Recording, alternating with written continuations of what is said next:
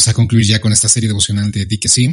Y quiero ser muy concreto, preciso y directo. Hemos hablado acerca de cómo, bueno, esta serie devocional, de cómo debemos o deberíamos, una vez que hemos decidido seguir a Cristo, debemos tomar nuestra cruz, seguirlo, debemos tomar determinaciones diferentes, debemos cambiar la perspectiva en la que vivimos, creemos, eh, de cómo actuamos, que tenemos que tomar los retos y desafíos que vienen a nuestra vida por parte de Dios, que debemos de correr esta carrera de, la vida, que debemos de luchar la buena batalla de la fe. Y si bien todo eso es importante, hay un ingrediente secreto. Y esa, esa parte es, creo que de lo más importante y relevante, que si bien creo que entendemos y creo que está implícitamente, está implícito en, todo lo que hemos hablado, siento y considero que es importante recalcarlo, que es importante señalarlo, que es importante hablarlo, decirlo, porque hemos hablado acerca de lo que tenemos que hacer y cómo tenemos que actuar y de las dificultades que eso puede conllevar. Pero vamos, el día de ayer, eh, tenemos de nuestro lado al Dios Todopoderoso, al Hacedor de imposibles, al Alfa, al Omega, al principio y el fin, al Creador del universo, a nuestro sustento, a nuestra roca firme, a nuestro sanador, a nuestro proveedor. Pero pese a que, una vez más, está algo implícito, a veces olvidamos que tenemos que ceder nuestra vida Él, tenemos que dejar que lo obre, tenemos que descansar en Él. Porque a veces, no sé si lo malentendemos o no lo, nunca lo hemos entendido del todo, pero creemos que tenemos que hacer todo por nosotros, que Dios nos ha mandado a obrar, a actuar y las adversidades y problemas que vengan, tenemos que también asumirlas por nosotros. Cuando la misma palabra dice que, bueno, Jesús dice en, los evangelios, en la palabra, que su yugo es fácil y ligera su carga, que debemos llevar ese yugo que Él se encarga de lo demás, que debemos de confiar en Él. De hecho, quiero que comencemos con un versículo, no con el del yugo, pero segunda de Corintios 12 días. Por eso me complazco en las debilidades e insultos, en privaciones, en persecuciones, en angustias, por amor a Cristo, porque cuando soy débil, entonces soy fuerte. Pablo acá, en, en sus palabras un poco rebuscadas, viene a decirnos que, en estos momentos de adversidad, donde es confrontado con sus limitaciones como persona, como humano, en estos momentos en los que se da cuenta que hay muchas cosas fuera de su control y reconoce esta misma debilidad, esta impotencia eh, que todo humano tiene, es cuando genuinamente se vuelve fuerte, no por él, no por una cualidad inerte que tenga, sino porque es en ese momento en que deja que Dios obre en su vida y pone todo en manos de Dios porque sabe que no puede hacer nada. Y esta es, esta es una frase que, que mi madre decía mucho, dice mucho, sobre todo eh, en su testimonio cuando habla acerca de, los milagros que Dios ha hecho en nuestra, en nuestra familia y en su vida. Y que no recuerdo a qué de sus médicos le confrontó diciendo, donde termina su sabiduría, comienza el poder de Dios. Y, y eso es básicamente lo que nos está diciendo Pablo acá, donde termina tu fuerza, donde terminan tus habilidades, donde termina tu inteligencia, ahí comienza el poder de Dios. Y nos conviene entender y ceder y darnos cuenta que no somos tan inteligentes como pensábamos, ni tan fuertes, ni tan capaces como pensábamos, no diciendo que seamos inútiles porque Dios nos ha dado muchos dones y talentos, sino más bien que tenemos que poner todo en manos de Dios.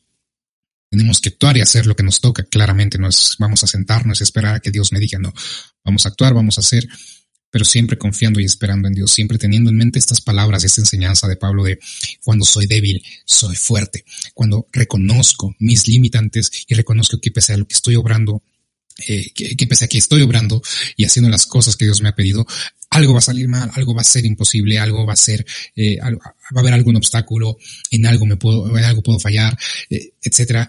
Dios, si yo confío en Dios, Él hará su perfecta voluntad en mí, pero tengo que dejarme ayudar, tengo que dejar que lo obre en mi vida. Y no, sé si estoy siendo lo suficientemente claro acá, espero, espero que sí.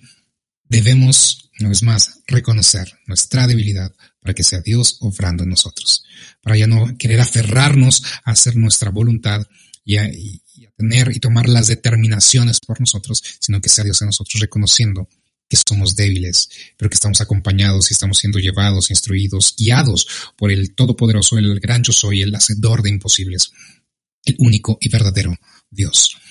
Y en este entendimiento debemos reconocerlo también en nuestra vida y nos ayudará este mismo entendimiento a proclamarlo de mejor manera, porque ya lo que logramos ya no lo hice yo, ya no me estoy tomando el crédito por algo que Dios ha hecho, sino voy a reconocerlo en todos mis caminos, reconocer cómo Él ha abierto las puertas para que sucedan muchas cosas, cómo Él ha traído bendición a, a, nuestra vida, cómo Él nos trae sustento, que ya no es simplemente por la labor que yo ejerzo y por mi trabajo y el sudor de mi frente, como dicen muchos, sino es por la misericordia y el amor de Dios que Él provee y Él sustenta mi vida y Él sustenta mi familia y Él sustenta todo lo que hago. Es por Él, es para Él y tenemos que reconocerlo una vez insisto y reitero que aceptamos nuestra debilidad, nuestra, y quiero ser cuidadoso de usar esta palabra, nuestra incompetencia al hacer muchas cosas y al actuar de muchas formas.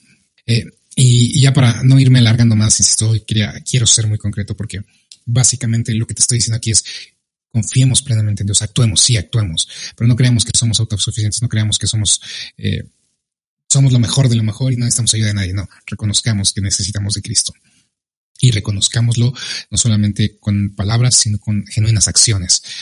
Quiero que leamos Hebreos 12, por favor. Hebreos 12, versículo 2. Puestos los ojos en Jesús, el autor y consumador de la fe, quien por el gozo puesto delante de él soportó la cruz, despreciando la vergüenza, y se ha sentado a la diestra del trono de Dios. Puestos los ojos en Jesús. Estamos bien y decidimos y decidiremos tomar los retos y hacer las cosas no por no debería ser por vanagloria, para que, para que seamos reconocidos por alguna autoridad, por alguna persona, para ser alabados nosotros, sino por el simple hecho de que estamos poniendo nuestros ojos, nuestra confianza en Cristo, en Dios. Y es lo que nos ha, es la pauta que nos ha marcado, es la enseñanza que nos ha transmitido, es la forma de vida a la que nos ha llamado a vivir.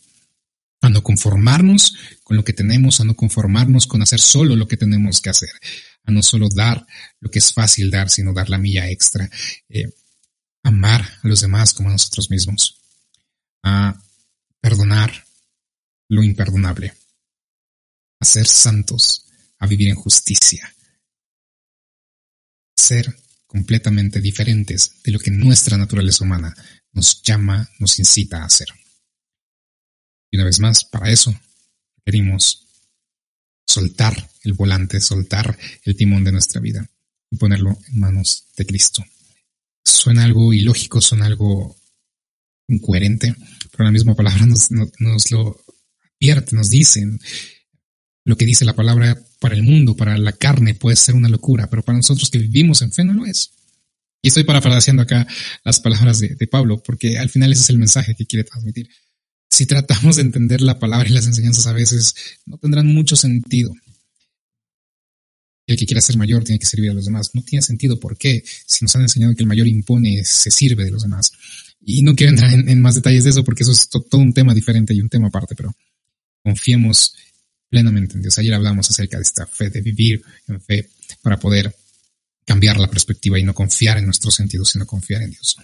Hagamos lo mismo cuando actuemos y tomemos acciones para vivir la vida que Dios nos ha mandado y nos ha llamado a hacer y a tener y a vivir viviendo por fe en que Dios está haciendo su obra. No en fe en nosotros, ni en nuestras fuerzas, ni en nuestra humanidad, ni nuestra potencia, ni en nuestros recursos, sino fe en Dios. Porque sin fe es imposible agradarle.